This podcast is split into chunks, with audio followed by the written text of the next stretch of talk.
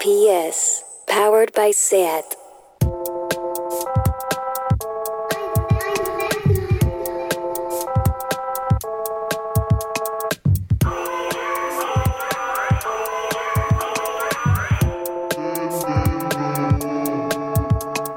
Hola a todas, ¿estáis dentro?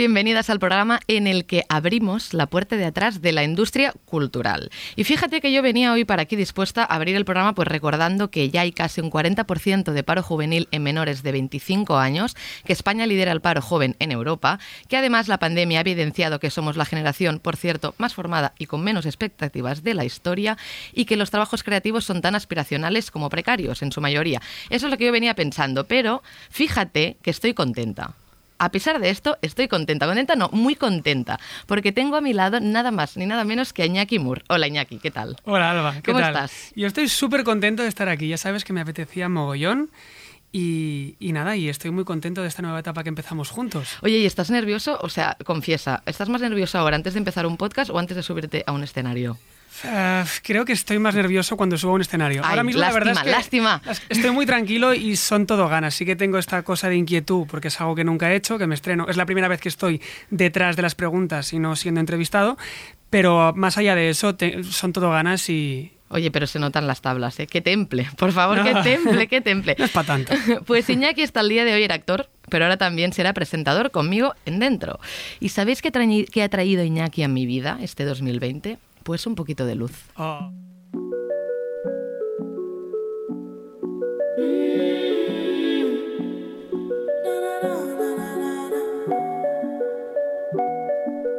Yo sé cómo esto va a acabar, baby. Eso no hay que pensarlo. Dime cuánto te va a tomar.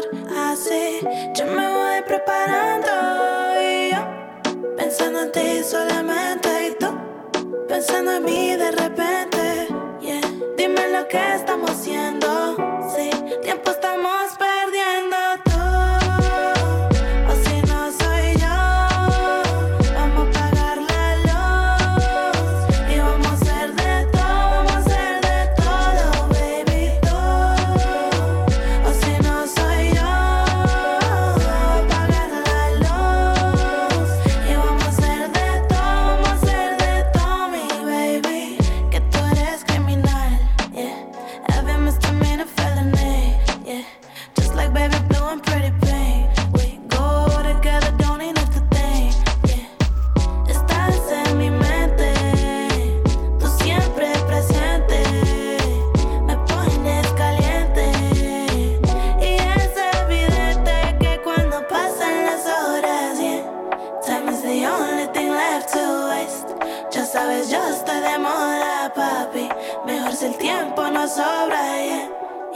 Yeah.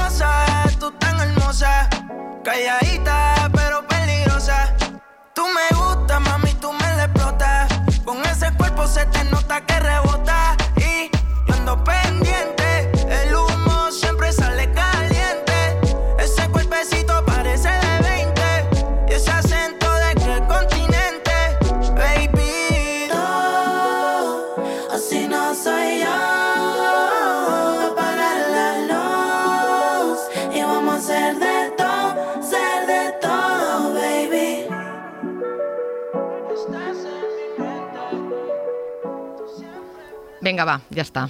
Momento de situarnos un poco. Am, empezamos. Ya que hablamos hoy, Iñaki, en tu debut. Pues en mi debut eh, vamos a hablar de la vocación, de, de la fina línea entre vocación y oficio, y lo enfocaremos en los trabajos creativos desde el punto de vista de, de una cara visible y de los que están detrás. Vale, ¿y a quién hemos invitado?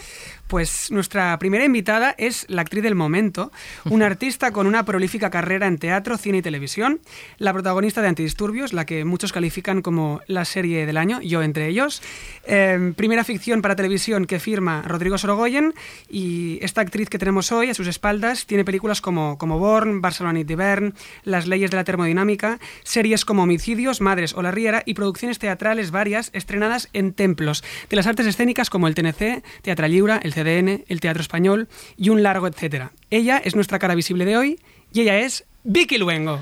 Uh, ahora faltan aplausos porque no hay público, porque no podemos traer Exacto, público. cosas de la pandemia. Y por otro lado tenemos a, a una de las directoras con más power del sector, de esta generación de directoras que están irrumpiendo con fuerza en el campo de la ficción nacional, aportando sangre fresca, nuevas voces y puntos de vista. Firma seriazas como, como Drama, Vida Perfecta, Élite o El Vecino, y a sus espaldas lleva una larga carrera dirigiendo también campañas muy potentes en el mundo del advertisement. Ella es la que no ves en la pantalla, pero decide todo lo que pasa en ella. Ella es Guindal. Creo que después te van a pedir que les mandes por mail estas views porque la verdad es que te han quedado fabulosas y seguro que les van a venir muy bien. Bueno, están hechas con mimo. Están hechas con mimo. I també he ensenyat nuestra tertúlia Rosa Banqueu, soc, soc progre. Hola, soc progre, és molt important aquest Instagram. Què tal, Rosa, com estàs? Molt bé, molt contenta he d'estar aquí entre famoseos, superfeliç. Alguns, alguns ja la coneixereu perquè ella abans era seccionista, però l'hem convidat a que passi més estona amb nosaltres perquè ens agrada molt que posi el dit a la llagueta, la Rosa. Oi? Vinga, va, som-hi. Co- ¿Empezamos la tertulia? Vamos allá. Así, am, comenzamos. ¿Qué es para vosotras la vocación? ¿Quién empieza? Eh, a ver, la vocación para mí, eh, sin acudir a la definición de diccionario, sería como aquello que me ha movido desde siempre y que me da la sensación de que me da sentido a, a- a lo que dedico mis horas eh, para ganar dinero. O sea, es como eh, la vocación, yo lo, para mí sería un sinónimo sería como una pasión, como la pasión o lo que da sentido a por qué voy a trabajar. Vale. Y algo, que no he, y algo que no he decidido yo, perdona, que quiero añadir eso. Es como que yo no he tomado la decisión de que eso sea así, sino que venía en mí. Vale, importante matiz. Ujú. Ginesta. Para, para mí tiene que ver con, con el amor que le meto a las cosas que hago. Es decir, todo lo que yo puedo hacer desde un sitio de amor en donde recibo porque me nutro haciéndolo y doy porque intento, cuando haces las cosas con amor, das un poquito lo mejor de ti, yo creo.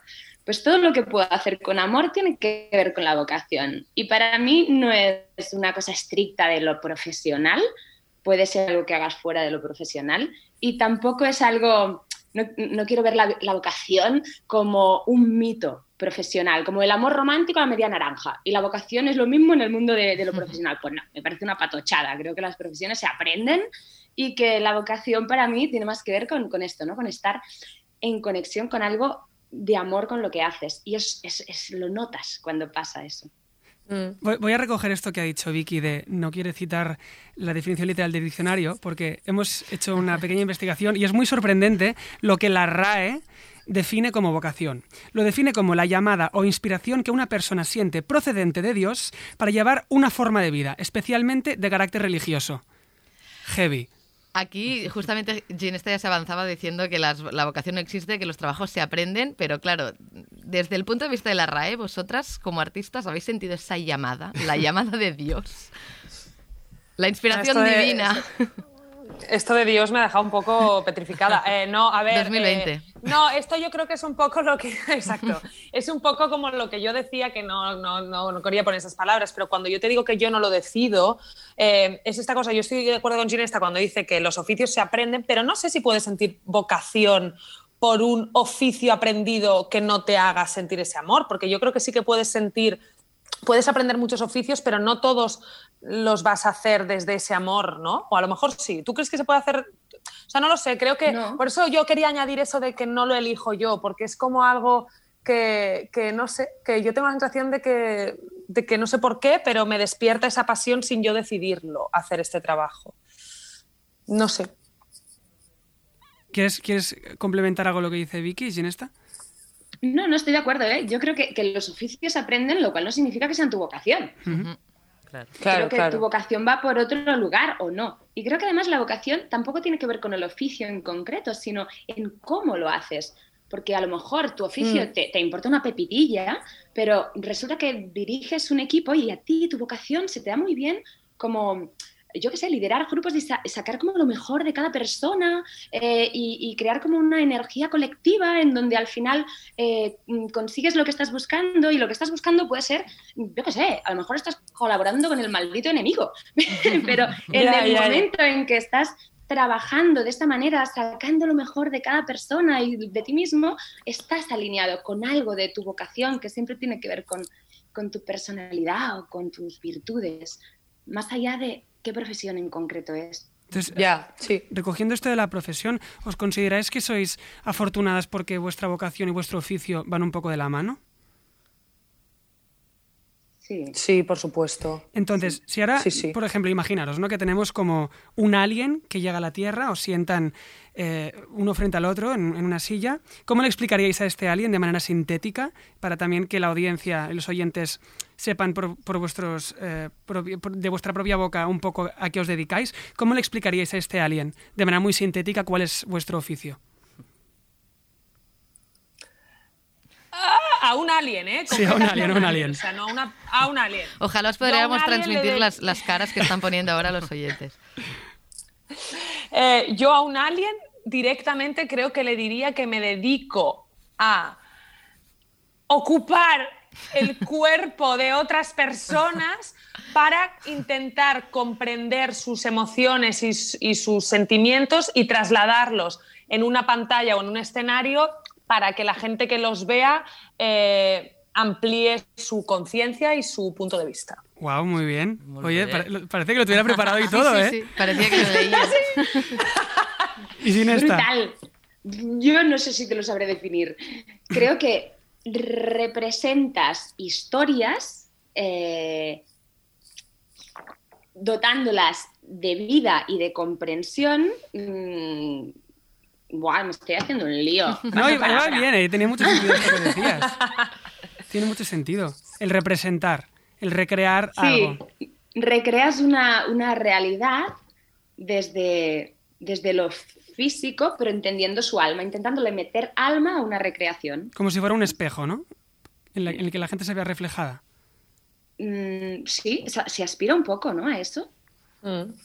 I tornant al tema de la vocació, eh, ja, mm, jo considero que la vocació i el capitalisme van bastant de la mà perquè típica frase que llegeixes a LinkedIn o a Twitter de tria una feina que t'agradi i no treballaràs mai.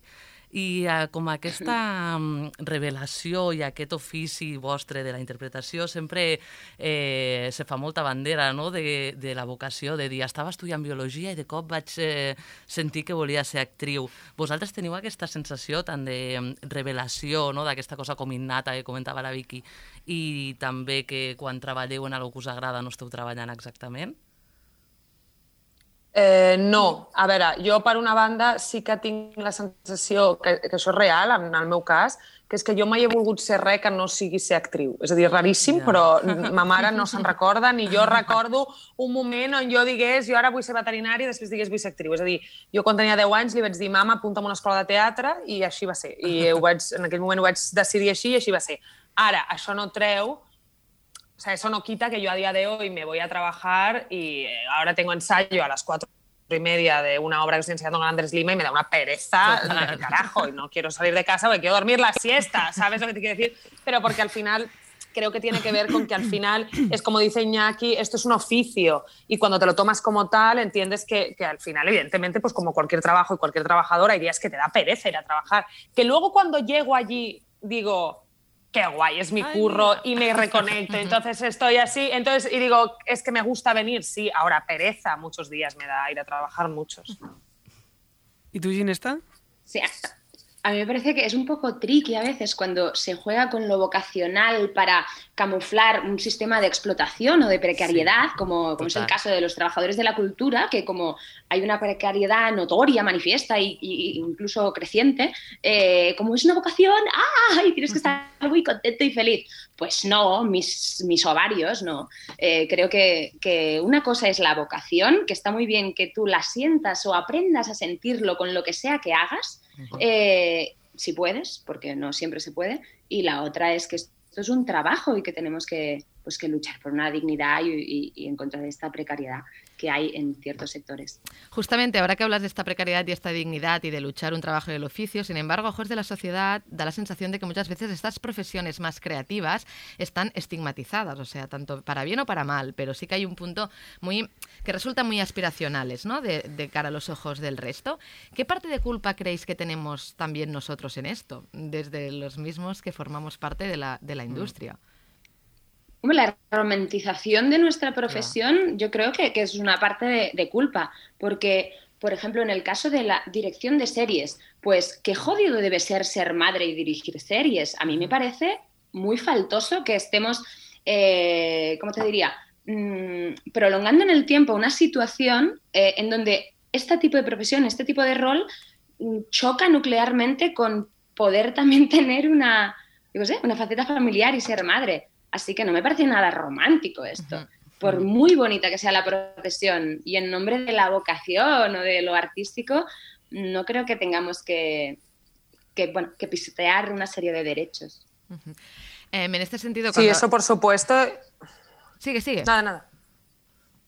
No, decía que eso por supuesto y que luego hay una parte que a mí también me da mucho susto, que es, no sé ex- exactamente por qué, tampoco te sé contestar si hace 40, 50, 60 años esto seguía siendo así, pero ahora hay como una necesidad o como, un, sí, como unas ganas como de enseñar todo el mundo, a todo el mundo todo el rato en las redes, en tal, que todo te va muy bien, ¿no? Total. O sea, como que eres como el actor que más trabaja, sí, como que tiene que ver con el marketing. Entonces, creo que hay algo que no ayuda tampoco a, a cómo la gente que ni siquiera tiene ni idea de cómo se dedica a esto ve esto, que es que ve constantemente a gente como si yo, eh, Vicky Luengo, por ejemplo, estuviera constantemente en estrenos, en revistas, en portadas, en no sé qué, no sé cuántos, y yo me estoy dejando la piel diciendo ahora mismo en toda la promoción antidisturbios, diciendo, eh, yo me siento insegura el 90% de las veces que trabajo, eh, pienso que me van a echar del curro cada dos semanas cuando empiezo un trabajo, eh, pienso que soy la peor actriz del universo cada mes, una vez al mes, o sea, esto es algo que ocurre y que creo que es algo que parece que en nuestra profesión no se habla de lo malo, ¿no? Yo estuve dos años con ataques de pánico escénico, por ejemplo, durante una época y no me atrevía a salir al escenario. Y esto la gente no se atreve a decirlo porque parece como que eres peor actor, entonces creo que en esta, a esto que decía Salva, hay una parte de esto que tiene que ver con, creo, con la cara que queremos mostrar para afuera, porque como es una profesión que va de cara afuera, ¿no? Es como que si tú te enseñas vulnerable o te enseñas inseguro o te enseñas tal, parece que te va a ir peor. Entonces es como un pez que se muerde la cola que hace que la gente desde fuera lo vea como si fuera una profesión de gente em, como constantemente feliz, eh, pletórica y, y- y con muchísimo dinero. Y dices, what the fuck, o sea, esto no es así, ¿sabes? Entonces es muy raro, eso es un poco raro. Em, de hecho, creo que Rosa justamente Sí, ha sí. apuntado una metáfora muy, muy, muy apropiada para esto. No, que jo tenia la sensació, i ho vam compartir amb ells, que això del, de, de la interpretació del món de la interpretació, de la indústria cultural també, és com a, quan vas a la platja massificada i hi ha una plataforma al mig del mar i tu vas nedant fins allà, però no pots pujar perquè està plena i algú ha de caure i tu llavors pots pujar o si no has de tornar, que només hi ha un espai per a uns quants, un espai segur per a unes quantes. Com i més una elit, tema, no? Sí, una èlit. I, I si vosaltres també us sentiu així, si el gènere té que veure amb, amb aquests quants privilegiats que estan sempre en feina segura i tal, i vosaltres aneu trampejant, o si teniu aquesta sensació, que jo també la tinc amb el meu àmbit laboral, que és completament diferent al vostre. Jo anava a dir-te precisament això, que em pregunto si no passa això a tots els oficis Total. una mica. És a dir, jo, és que just ara venia d'una conversa amb una amiga que té tal, o sea, que, mm, advocada, que la carrera, que sin máster, que si no sé què, i me decía, es que no me cogen en ningún bufete, i és com una cosa com tremenda, i m'estava... És que vinc de parlar d'això. Llavors penso, no sé si això ara és una cosa que també passa un poc com en totes les professions, sí. i en concret amb la nostra o amb la meva, Eh, sí, sí, és a dir, no sé si és una cosa tan com de que hi una élite i jo no puedo entrar. Uh -huh. eh, també això, la Ginesta, serà interessant el que digui ella, perquè en el meu cas sí que quan busquen un paper d'una dona he de ser una dona, és a dir, no Clar. poden ficar un home en el Uh meu -huh. lloc, saps què et vull dir? Llavors, tot i que hi hagi menys eh, papers de dones que d'homes, eh, eh, quan és una dona, és una dona la que ha de ser, vull dir que no tal. Eh, però sí que és molt... És complicat, és, jo crec que és complicat entrar en la roda. En el meu cas, jo et diria que és complicat entrar en la roda. És molt complicat. Hi ha molta gent, molta gent molt bona, molta gent molt formada, molt capacitada, molt tal, i eh, molts, si vols, eh, conceptes que es tenen en compte a per, des de producció, des de direcció, des de tal, que a vegades no tenen a veure ex- exclusivament amb el, amb el talent o la formació o el rigor o la precisió, la professionalitat d'algú. Llavors, és difícil entrar a la roda, jo et diria això. Mm. I tu, Ginesta, també com a dona en un món on històricament sempre tot s'entén que un director és home, no? que a poc a poc es va trencant amb aquest estigma. Mm. A mi la primera oportunitat per entrar a la roda, que em va costar bastant entrar a la roda també, eh, me la va donar una dona, que va ser la Letícia Dolera. I a partir d'haver entrat, i gràcies a aquesta oportunitat que em van donar, no m'ha costat. I el fet de ser una dona, com que n'hi ha poques de directores, et diria que inclús ha pogut ser eh, positiu pel fet de que n'hi ha poques i que es comença a tenir noció que estaria bé que en les històries, on hi ha moltes dones a les històries, perquè, doncs que hi hagi un punt de vista una mica femení. Eh, però sí trobo que és difícil entrar i també subratllo, no?, de que, mira, que curiosament portava anys ja picant pedra i qui, va donar, qui em va donar una oportunitat va ser una dona. Eh, bueno, en, en termes de gènere diria, diria això. I, I recalcaria el que he dit abans, eh, que per mi en termes de gènere importa molt. La, la meva professió com a directora implica un nivell d'hores que és molt difícil qualsevol tipus de conciliació. I això, em, ara, com, com vaig tenint com cada vegada més una edat que dic, oh, mm, em, em sembla un problema. I crec que si hi ha menys dones, en part, és perquè és una professió que di està dissenyada perquè no hi càpiga una paternitat conscient o una maternitat eh, present. Es como que de repente sacrificas tu propia vida para reproducir una vida y que la gente se la crea. Es como es, es una cosa, una es, interesante. Un poco. Sí. O Entonces, es mi manera de vivirlo, no lo sé. Si hay otras, mm, no sé, si hay gente que lo sabe encajar de forma distinta o hay proyectos con, un, con unos horarios más eh, respetuosos, no lo sé. bueno, en- por ejemplo, en Estados Unidos. Creo que no. En Estados Unidos, por ejemplo, sí. no. ruedan, ruedan 9 to 5. A las 5 la gente hace. Tira todo lo que está haciendo y se van a su casa. brutal. Sí, sí, y, porque también rodan mucho en plató y siguen un poco esta, esta forma como de trabajo de oficina en el trabajo artístico. Entonces, siguiendo esta cosa del, del oficio y de la vocación, este paralelismo, esta fina línea, ¿creéis que el artista se nace o se hace? ¿Cuánto, ¿Cuán de importante es la formación en el artista? ¿Y qué define más, la huella o el legado artístico que dejas, la formación o el talento? ¿Qué pensáis? A ver, yo creo... Uf, qué complicado. Mm, Sí. Yo creo que el artista a veces nace y a veces se hace. Sí. O sea, yo no, no, no sería categórica con decir solo esto es así. O sea, creo que hay gente que a lo mejor nace y por lo que sea mm, tiene esa, ese impulso, ¿no? De, de a lo mejor eh, sus sensaciones desde niño, sus tal, expresarlas a través de un canal creativo. Y luego puede ser que alguien que no ha nacido para nada con una necesidad de expresión creativa la adquiera a través de verla o a través de aprenderla en algún lugar. Eso así. Y luego lo otro que has preguntado, mm, yo creo, a ver, es que es complicado. Yo creo que es muy importante.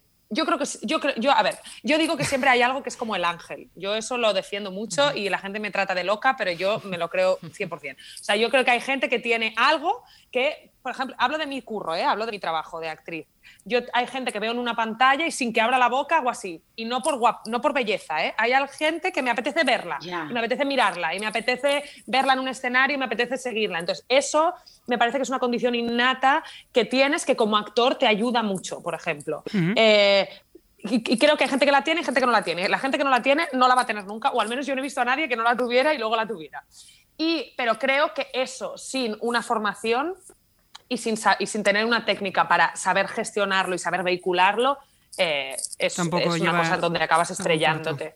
O sea, que en las do- a las dos preguntas que has hecho contestaría que ni una ni la otra, que una combinación de las dos. Yo estoy de acuerdo con Vicky y, y no, no añadiría nada, sobre todo respecto a la profesión de actor. Creo que la profesión de director eh, hay, puede haber este ángel, esta, esta magia que comentan, no es lo mismo. Con los actores es muy claro. Y es que tienes un montón de gente y solo puedes mirar a una o a dos o a tres personas. Se te van los ojos. Con la profesión de detrás de las cámaras hay otro tipo de, creo, de, de virtudes que se necesitan que no tienen que ver con este ángel. Aunque creo que, que también, también lo hay. Pero yo, perdona que te interrumpa, porque yo como actriz, cuando veo a un director, creo que es súper importante que tengáis eso. Porque yo cuando veo a un director que tiene eso, esto que yo digo, que no le sé hablar, no sé, no sé ponerle palabra, el duende que diría Lorca, o esta cosa que yo digo, un director cuando tiene eso, para mí es muy fácil seguirlo. Y creo que se convierte en una cosa que para mí es esencial en un director, que es que sea un buen capitán de barco, lo que tú has dicho antes, que, que todo el mundo tenga ganas de ir a la una con él. Y para eso creo que tienes que tener un ángel tan heavy que todo el mundo cuando entra en ese set lo único que quiere es seguirte a ti y para eso tienes que tener un don de gentes y un algo que, que te llame. Entonces yo creo que vosotros lo tenéis muchísimo también. Ahora, que no es una condición para elegiros, a lo mejor en un principio, porque es lo que tú dices, no se ve en la cámara, pero yo como actriz noto muchísimo los directores que tienen eso y los directores que no. Me encantan esa Pues tirada de piropos que se, que se van dando la una a la otra. es verdad. Es verdad, es verdad. Aparte del duende, por otro lado también Ginesta antes ya hablaba de conciliación, de falta de conciliación laboral, hemos hablado de inestabilidad, hemos hablado de, temporalidad de los trabajos, hemos hablado de ansiedad, hemos hablado de em, visibilidad como autoexplotación incluso. ¿Habéis tenido que complementar vuestros trabajos como actrices y directoras con otros curros para llegar a fin de mes por este miedo? Y a eso añado también, si algún día nos dedicáis a esto o la cosa empeora, ¿tenéis un plan B? Yo antes de poder dirigir ficción eh, lo compaginaba con otras cosas y incluso hacía publicidad eh, porque no, no había entrado en la rueda. Una vez entrado en la rueda no lo he tenido que compaginar. Y planes B, cada día tengo ideas de planes B. Por ejemplo, Y- y ¿puedes creo compartir que alguna? igual que estoy en esto, pues me encantaría mm, coger masías y mm, como arreglarlas un poco mm, bohemiamente y de, hacer residencias artísticas con, con colectivos en riesgo de exclusión social y Qué hacer guay, talleres de documental y cosas así. Yo qué sé, yo sueño. ¿Y tú, Vicky? Eh, no, yo la verdad es que he sido muy, muy, muy, muy, muy, muy, muy requete afortunada. Yo empecé a trabajar con 16 años y nunca he trabajado de nada más. Entonces, el día que me tenga que hacer un currículum, a lo mejor me tiro por un precipicio, porque no tengo nada. O sea, no tengo nada, nada, nada. No sé poner un café, no sé hacer, o sea, no sé. Bueno, Entonces, en una, eso yo una cosa, yo suerte. algo te conozco y inquietudes tienes. Sé que también te has formado, estudiaste, est- est- empezaste una carrera. O sea que no eres. No, no, eso por supuesto. Digo que, digo que no he tenido que, que hacer, que ha preguntado Alba si habíamos trabajado de otra cosa para ganar dinero. Digo que en ese caso he tenido mucha suerte y no lo he tenido que hacer. Luego yo inquietudes sí he tenido, tengo y, y te- sí he estudiado, he empezado tres carreras, no las he acabado por falta de tiempo porque luego me voy a rodar a no sé dónde y no puedo, pero sí estoy haciendo hace mucho tiempo. De hecho ahora vengo de una clase de escritura, que estoy haciendo clases de dramaturgia particulares. O sea, inquietudes y ganas de aprender cosas y de abrir nuevas, nuevas puertas tengo muchísimas. ¿Qué carreras? Y por, suerte, por pues, curiosidad. Pues mira, empecé comunicación audiovisual porque era lo que, porque mi madre me dijo estudia algo y dije, pues venga, me pongo a estudiar esto porque era lo que más se parecía a ser actriz. Entonces me puse en eso, entonces me tuve que ir a París a rodar una película y lo tuve que dejar porque era presencial. Luego me puse en publicidad y relaciones públicas por eh, por la UOC, porque era lo que me convalidaba lo poco que había hecho de comunicación audiovisual y, y tampoco la acabé. Y luego ya me apunté por gusto a psicología y me echaron de la uni. Me echaron de la ¿Cómo que uni. Pues me echaron, me echaron pues porque no había presentado un papel. Yo soy un desastre absoluto. Y no La había burocracia. presentado un papel de no sé qué, de no sé qué cosa. No te dejaban y todo lo que estudiar. había estudiado ya había... No, fatal, fatal. Eso, eh, pues esas tres. Y una pregunta. Eh, hablando de, de esta cosa de la, de la visibilidad, de ser una cara visible, de estar detrás de las cámaras y tal, desde vuestra postura, cada una la suya, ¿qué agradecéis y qué echáis en falta de vuestra posición en la industria? Es decir, ¿qué agradeces en tu caso y, qué echas en falta, Ginesta, al estar detrás, ¿no? el ser un- una cara no visible del motor de la industria en España? Y tú, Vicky, ¿qué, qué te gustaría, qué echas en falta y qué agradeces de ser una cara visible, de estar expuesta, de, de ser tú. Es buena pregunta esta. ¿eh? A ver, eh, yo, ¿tienes tiene respuestas, Ginesta, ya? Em, a ver, respecto a ser cámara invisible, no sé si entiendo la pregunta. Yo no quisiera ser una cara visible, agradezco un montón ser invisible. Y lo que me gustaría es más conciliación horaria y más eh, posibilidad mm, de financiación a proyectos que no tengan una idea de marketing, es decir, que no sean puramente comerciales. Creo que, que con, desde las plataformas eh, sobre todo se priman proyectos que puedan conectar con el gran público y, y, es más difícil encontrar financiación para proyectos un poquito más indies, no sé si llamarle así. Eh, yo, en, yo, pues a ver, yo en relación, es que en relación a ser una cara visible, lo que agradezco, no sé, nada. O sea, lo que agradezco es poder. No, no es que no sé. O sea, lo que, claro, es que es en relación a que la, a, a ser yo la cara visible de algo.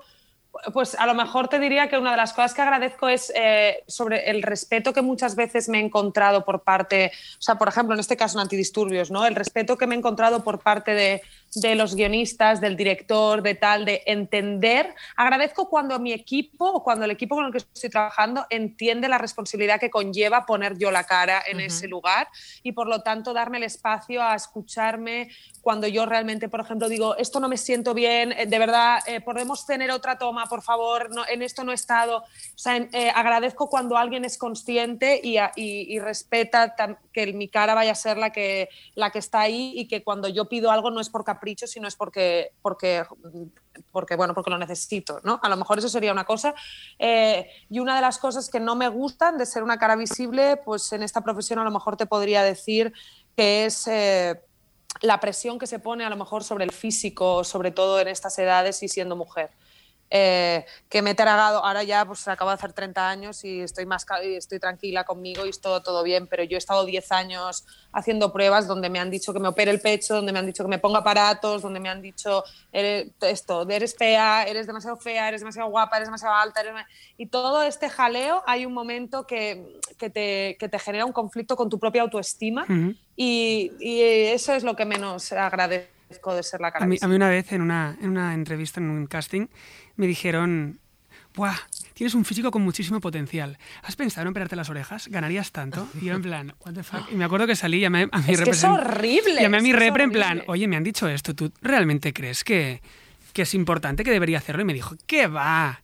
Te hacen especial, si quieres hazlo por ti, por tu inseguridad y tal, pero a mí me encantan y jamás lo hice. Y me ha parecido también super... curioso lo que decía Vicky, que como ahora ya soy mayor, ahora ya soy madura, ya, ya me da igual, pero claro, uh -huh. esto es una carrera de fondo que te tienes que, que, ir trabajando tú misma, entiendo, y, y seguramente muchos terapeutas, bueno, eh, muchos psicólogos, muchas amigas claro, claro. a las que hablar. Digo, digo, ahora ya soy mayor, lo he claro. dicho en el sentido de decir que yo ahora 30, tengo 30 años y considero que estoy buenísima. claro que, claro que sí, o sea, fuerte. No, que no, tengo pro, que no tengo problema, que yo me encanta mi cuerpo y ahora estoy contenta con mi cuerpo y tengo mis complejos, claro que sí, pero no me, no, no me va a venir un director de casting a hacerme dudar sobre si mi pecho es bonito o no, ¿sabes? Ahora, pero cuando, yo cuando tienes 21 años y te hacen volver a grabar entero el primer capítulo de una serie por primera vez que estás fija en una serie y tú dices, ¿por qué? ¿Por qué? Yo pensando, soy mala actriz, lo quieren que lo repita porque soy mala, lo he hecho mal, na, na, na, y llegas allí y lo único que te hacen es ponerte un sujetador de relleno, esto es real, y vuelves a rodar todas las secuencias con un sujetador de relleno, dices, es que a lo mejor si me opero voy a trabajar más.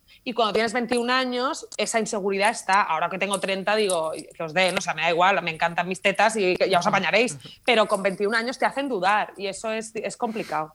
Muchas gracias por compartir. Sí, esto es real, esto es real y, y suma un poco Qué lo que bestia, decía Vicky ¿eh? al principio, que solo contamos la, la, cara edulcorada y happy flower y glamurosa esta profesión y no, no, no, no es real, no es real. Entonces, entendemos que los artistas somos canales de comunicación, ¿no? Contamos historias, eh, pero a menudo no dejamos de ser mercenarios que ejecutan ideas de terceros.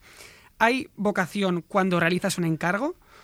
¿Y, ¿Y, qué tipo de proyectos os conectan realmente con vuestra vocación? Es decir, ¿sentís que tenéis libertad creativa y voz propia o, lo buscáis eso en, vuestros proyectos personales? Sin esta, por ejemplo. Pues creo que siempre, siempre hay un espacio en donde puedes poner algo tuyo más que tuyo, es eh, algo de tu visión, porque es que es casi imposible que estés dirigiendo un capítulo, aunque sea un encargo, aunque no um, el no sea tuyo, y, y no le puedas dar ni un toquecito. Es, es muy complicado liberarte de ti mismo.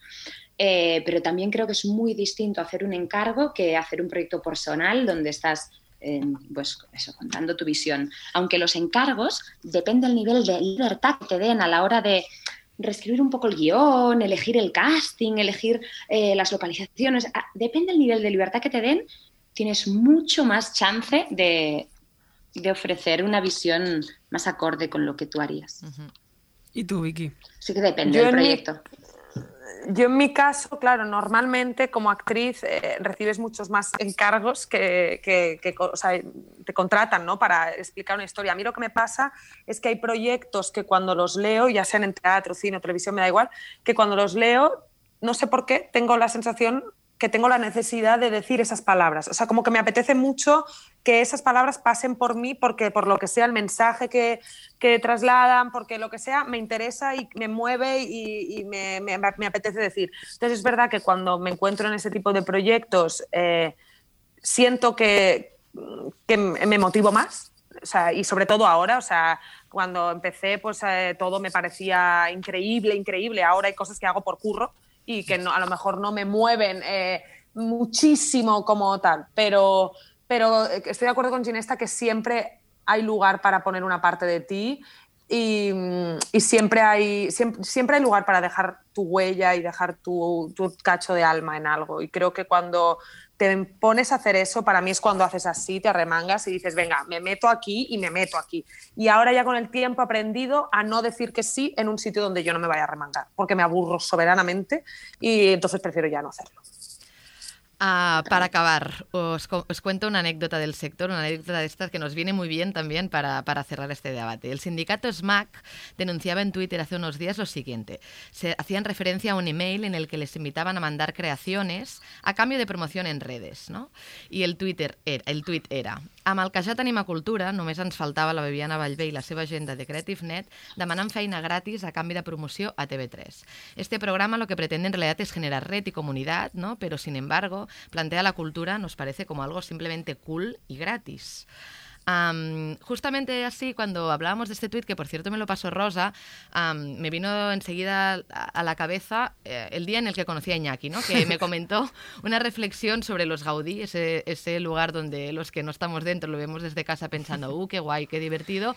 Y Iñaki tenía una reflexión que va un poquito más allá. Cuéntanosla. Sí, es que a mí es una cosa que me conflictúa muchísimo porque eh, llega el día de los Gaudí y nosotros como artistas nos ponemos un vestidazo, un pedazo traje y vamos a una gala con nuestros colegas y damos esta imagen glamurosa y ostentosa de una cultura, de una industria que realmente prácticamente no existe. No existe porque la, la industria de cine catalán es muy pequeña, muy pequeña. Yo siempre le dije a Alba, que se le quedó, eh, que tendríamos que ir a, a los Gaudí en chándal.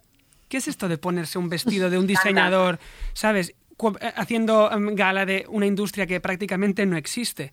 ¿Por qué no se dedica todo ese dinero a un proceso de residencias, de acompañar a gente joven a desarrollar sus propios proyectos, en vez de gastarse una millonada en hacer una gala al más estilo Hollywood cuando no tenemos una industria detrás que esté a la altura de esa industria? Y ahí es donde Iñaki, es va... buenísimo esto. Tendríais que promoverlo y que los Gaudí de este año sean así. También te diré, Ah. si, si algún día voy al Gaudí, llevaré, intentaré llevar un chándal, pero bonito. que, que- Porque que- soy un poco presumido. Que en el fondo eres presumido y todos queremos Exacto, tener un, exacto. un poco mono. Ahí es donde va mi pregunta, ¿no? Y también hilando con este tema de, de- del el, el coolness, ¿no? De la cultura. ¿Por qué nos, cuen- nos cuesta tan poco decir que somos artistas y tanto decir que somos working class? ¿Por qué? Las caras de Bueno, es- yo es lo que. No, es lo que. Es, es que estaba pensando que es lo que yo decía al inicio de la conversación esta, ¿no? Que. Pues porque creo que, que, que una cosa. por- creo que por la imagen en- externa que intentamos proyectar.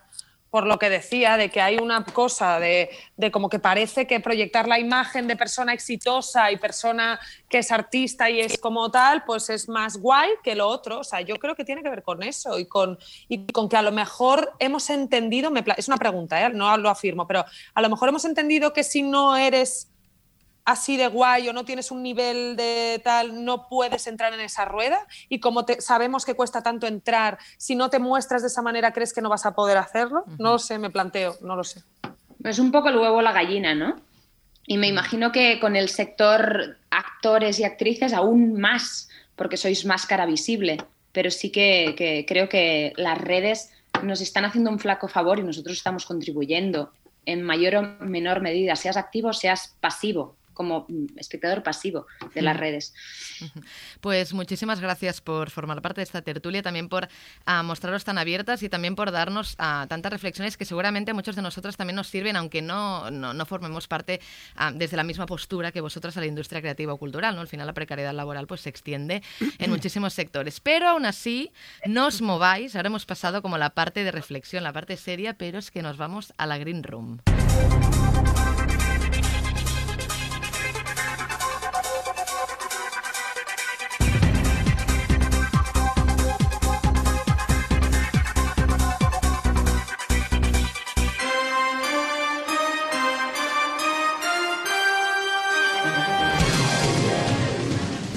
O sea, supongo que os suena este remix porque nos hemos apropiado del señor Carlos Sobera, básicamente porque este muchacho ya tiene muchos programas, no necesita más, hay más gente que quiere trabajo.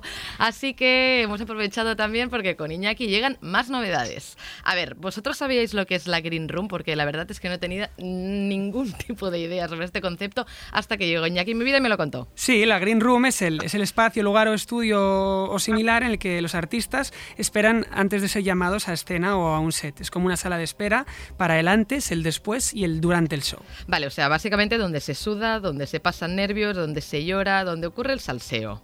¿Un poquito es eso? Exacto, es una, es una sección, eh, la Green Room va a ser una sección en la que se os harán 10 preguntas políticamente incorrectas o poco apropiadas sobre las luces y las sombras que, que todo el mundo le gustaría saber. A ver, sigue manual de instrucciones. Sí, de estas 10 preguntas, las invitadas, vosotras, podréis pasar la cabra una vez. No sufráis que nada de, nada de lo que se diga y se pregunte podrá perjudicaros en un futuro. Permítame que te diga que lo siento, pero quizás sí, porque es un programa de radio y no se están grabando y escuchando. Pero bueno, vamos a intentar cuidaros al máximo. Bueno, si no siempre pueden decir soy azúcar y ya está. Exacto.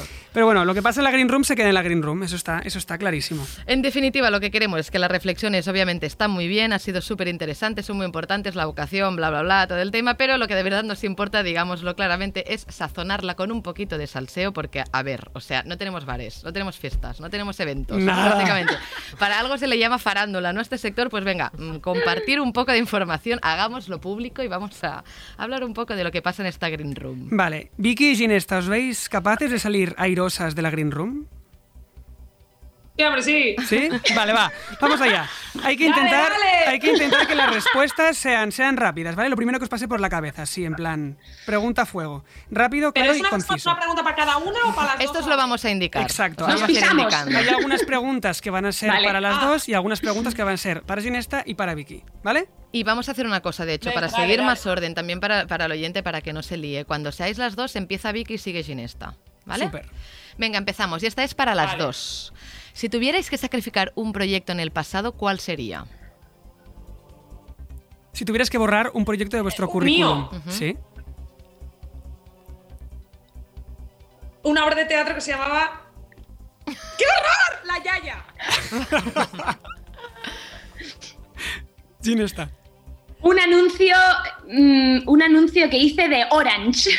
Muy bien. Vale, ahora esta es para Ginesta. De todos los actores con los que has trabajado, dime uno o una en el que la realidad no haya alcanzado la expectativa.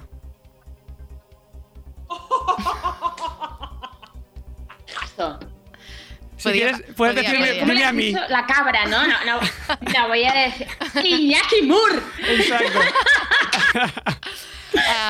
Esta, esta va directa, directa para Vicky. De todos los besos que te has dado en pantalla o en escena, ¿cuál ha sido el mejor y el peor? El peor, sin duda, fue el que me di con el pobre chico que hacía de mi novio en el pacto de Fernando Colomo, que me dio un beso que la lengua me la levantó y me resiguió toda la nariz y luego No. olía baba como eternamente. Asqueroso. Sí, asqueroso, asqueroso. Y el mejor, pues creo que me voy a quedar con Jaume Madaula porque ha hecho de mi novio ya tres veces y creo que se lo merece. Claro Esta que persona sí. nos gusta. Tenemos otra. Esta va para las dos. ¿Es real que en, la en las A ver. fiestas de la farándula hay mucha droga? Un Sí. poco. sí, lo es. lo Como, es. poco, como sí. te digo también en las fiestas de la farándula y de muchos otros lugares. También las fiestas de los pijos, Hay por mucha ejemplo. droga en España, exacto. En Pedralbes Y hay de los no pijos.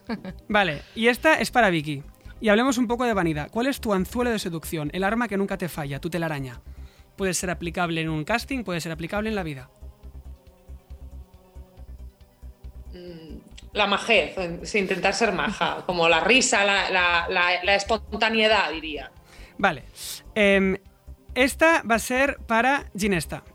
¿Has tenido algún crash o lío en algún rodaje? Pues una vez eh, eh, en una publi. No nos Sí, puedes contar sí. más. Ahí, ahí- ahí pone el punto. Ahí pone el punto. Tenía una voz, ese hombre se puso a hablar y fue como, ¡Oh, ¡qué voz que tiene! Me enamoré.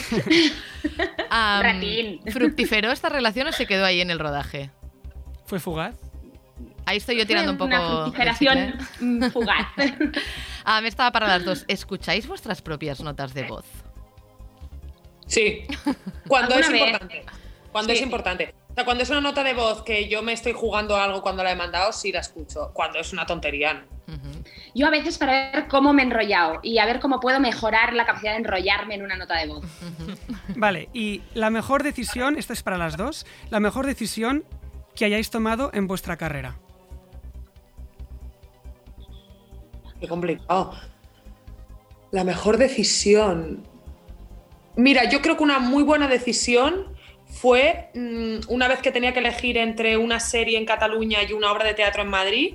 Y eh, elegí la obra de teatro en Madrid porque fue mi manera de poner el pie en teatro aquí y a través de aquí me han empezado a salir todo de cosas y creo que por eso un poco estoy ahora en Madrid.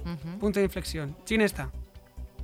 Yo, yo no te sé decir porque las buenas decisiones no he ni dudado, no es que sea la mejor, es que obviamente entre esto y lo otro pues elegía esto y era lo bueno, pero no, no, no te sé decir la mejor. Vale, chicas, ya casi No estamos. Queda una pregunta compartida y una para una. A Ginesta, ¿en qué proyecto te han hecho la pirula? Es decir, que te hayan prometido el oro y el moro y ahí has cobrado menos, te hayan censurado la creatividad. No me ha pasado. En todas las publis, por ejemplo, que has hecho, siempre pudiste hacer lo que querías. Como queremos nosotros. Salseo, Ah, no. Eh, es que el mundo publi ahí no cuenta, no sé. En Pues mundo no. ficción no, no, no me ha pasado. Me parece bien la respuesta. Mundo Publi no cuenta y queda dicho. Vale, y Vicky, proyecto en el que te has proyectado y te lo han sacado de las manos. Es decir, proyecto que has tenido a tocar, que dijiste, qué ganas tengo de hacer esto, y de repente, ¡op! no lo pudiste hacer tú. Un proyecto que de repente te hubiera encantado hacer y que tuviste probabilidades y que al final no. Eh, es que muchísimos. Ahora lo que pasa es que estoy pensando que me venga uno a la cabeza, pero, pero me ha pasado muchísimas veces de haber hecho un casting y que me haga. A ver, que me haya quedado a tocar y me hayan dicho que no, no recuerdo ninguno. Ahora, haber hecho un casting y ni siquiera que se me hayan planteado y yo tener muchísima ilusión en él, eso a saco. Ahora mismo, pues es que no me acuerdo. Uno de ellos que me hubiera hecho ilusión, así, pero por recordar, pero que ni siquiera se me planteó. O sea, me hicieron una primera fase y el director pasó de mi cara. Yo, yo creo que fue Vivir es fácil con los ojos cerrados de Trueba, que hizo Natalia de Molina. Y última Ah, pregunta. Última, última. He contestado a todas. Muy bien, muy Me has bien. pasado la cabra. A follar, matar o casar entre Fernando Simón, Miguel Bosé o Malú. Está complicado, ¿eh? el tema está complicado. A ver, a ver, repite follar. Tienes que follarte a uno, casarte a uno Y y, matar matar, a a uno. uno. Y tienes Fernando ca- Simón. casarte. Sí. Sí. Fernando Simón, Miguel Bosé o Malú. ¡Paso! Hay que- ah, ¿Sí? ¿Pasas la cabra? O sea, a ver, es que, mm, es que no me da la vida. O sea, follarme a uno ya no entiendo muy bien. Ya solo, o sea, el- lo que sería mejor que Es decir, follar, que ya no sé ni cuál elegir. Quedan tres personas Es en lo la, más en la faz de la Tierra. follar. ¿Con qué, ¿A quién te Exacto, mira, por ejemplo, que dicen Exacto. esto, no es lo más rápido. Es lo que más te quitas. Lo más rápido es follar. Sí, porque matar da yo la conciencia para toda la vida. Entonces yo creo que me los follaría los tres antes de matar a nadie o casarme con Respuesta, me ninguno. follo a los tres. Vale. Vi- Vicky pasa la cabra y, y Ginesta se lo pasan muy bien. Muchas gracias por pasar por la Green Room. Creo que has- habéis salido bastante airosas. Sí. The boy is mine. The boy is mine. The boy is mine. The boy is mine.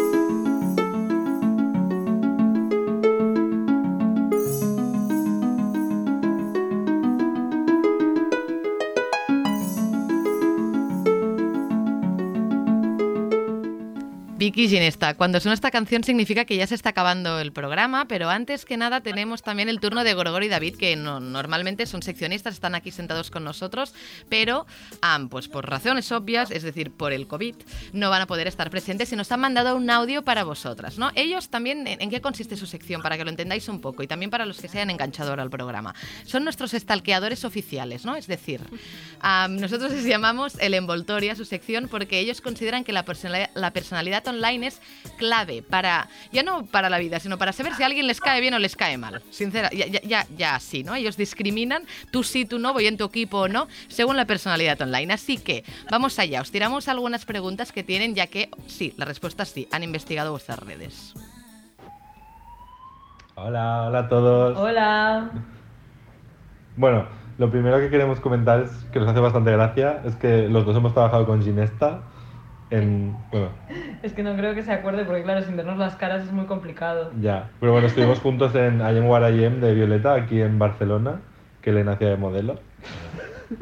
Y yo, bueno, yo estaba asistente de estilismo y luego también nos fuimos a, bueno, yo me fui con ella a Colombia a grabar la segunda parte del... Yo por, por desgracia pues me quedé en Barcelona. Ya, una putada. bueno, y hemos estado, hemos, nosotros nos, nos centramos en temas redes. Y hemos estado mirando. Y la verdad es que hemos acabado muy rápido. Sí, porque no hemos visto que no subes nada, tienes algunas poquitas publicaciones acerca de, de tu trabajo y nos, ha- bueno, nos surge la curiosidad de si es porque no quieres linkar tu trabajo a redes. O simplemente tú como persona, las redes no es algo que con lo que conectes o te apetezca utilizar. Antes de que Ginesta conteste, decir a Gorgora y David que no están aquí que las caras de, de, de Ginesta eran de alegría, de ilusión, de no saber muy bien quiénes eran, pero ilusión de saber que habían trabajado juntos en algún lugar. Ginesta puede responder. Pues es que so- soy como una vieja, se me hace muy raro a mí lo de las redes, porque cuando voy a publicar algo digo, pero ¿a quién se lo estoy diciendo? Si no conozco todas estas personas que están aquí, entonces me, me taro y no lo publico. Y como publico lo imprescindible de, bueno, he hecho esta serie y esta serie para que, yo qué sé, porque dicen que laboralmente va bien tener algo ahí. Pero, pero sí, sí, me, no es mi medio, se me da como el culo. Pasamos al siguiente audio que va para Vicky. Bueno, y con Vicky aún no hemos trabajado. Pero bueno, danos tiempo. Bueno, en el caso de, de Vicky hemos estado como revisando tus, tus redes y hemos visto que, que ha, ha ido cambiando con el tiempo un poco de más personal hacia más profesional. Eh, que supongo que también porque se ha hecho más... Sí, al final supongo como cosas más grandes que trabajas pues vas adquiriendo seguidores Mm. y al final creo que es natural que se vaya quitando un poco la parte personal también como para protegerte de alguna manera. Eh, ¿Echas de menos que tu Instagram sea para tus amigos y para compartir cosas personales? ¿O O sea, lo ves bueno. como una simple herramienta de trabajo? Eh, no, no lo echo de menos. Eh, Yo lo que me pasó es que me hice Instagram cuando nadie tenía Instagram aún, porque se lo hizo mi hermanastra que vive en Suecia. Entonces yo me lo hice y no había nadie. Entonces yo colgaba como cosas para ella y ya está, y empecé así. Y no, y ahora en el Instagram no me gusta mucho compartir mucha cosa personal, así que no lo echo nada de menos. Lo uso como un lugar donde poner cosas de curro que me hace ilusión compartir y, y sin más. Ni siquiera miro mucho el Instagram, no veo los stories de la gente, no, no miro las personas. Yo cuelgo cosas y veo lo que la gente dice de lo que he colgado, punto. No lo uso para nada más. Ah, para acabar también hay, hay un tercer audio también para Vicky que ellos de hecho querían rehuir y querían eliminar, pero nosotros hemos considerado necesario recuperar porque creo Sí. que más gente se hace esta pregunta. Exacto. Vamos allá. A ver. plus que queríamos preguntar, pero nos ha dado vergüenza porque igual la chavala nos, nos está mandando a tomar por culo. ¿Será prima de Beatriz Luengo? Es que ahora que, o sea, yo he dicho, rollo, era una broma que hemos empezado haciendo, pero es que luego lo hemos pensado y se parecen un poco. Mira, el otro día leí un tuit que me hizo mucha risa de un chico que decía, la primera vez que leí la nota de prensa de antidisturbios entendí que tendríamos a, Be- a Beatriz Luengo cogiendo policías y entonces había un vídeo de Beatriz Luengo bailando en un dance y me parece increíble. Eh, no, no tengo ningún tipo de relación con ella, no es familiar, no es amiga, no es nada, no la conozco de nada, pero toda la vida pues, pues me lo han dicho. Y, y a mí me gustaba mucho Lola cuando yo veía Dance. Ah, es. Qué bien, o sea, era tu favorita y ahora, pues bueno, todo el mundo se piensa que es tu prima o tu hermana. Esto está, esto está genial. Muchas gracias, chicas. Ah, muchas gracias por participar, muchas gracias por entrar en el programa, muchas gracias por formar parte del debut de Iñaki también. Sí, sí, yo estoy súper contento de que hayan sido ellas las invitadas del primer programa que presento contigo, porque soy ultra fan, me encantan y, y creo que espero, espero y deseo que hayáis estado a gusto. También, es- Muchísimo. también Y esperamos tanto, en, en- en un futuro que, que- que nos podamos sentar todos los unos delante de los otros, porque la verdad Con es que la, la cerveza. logística, la- con cerveza la logística es la que es. Sabemos también que la audiencia es solidaria hoy en día. Am, Rosa, també moltes, moltes gràcies a tu. Y oye, vamos a ponerle un poco de alegría a este final, ¿no?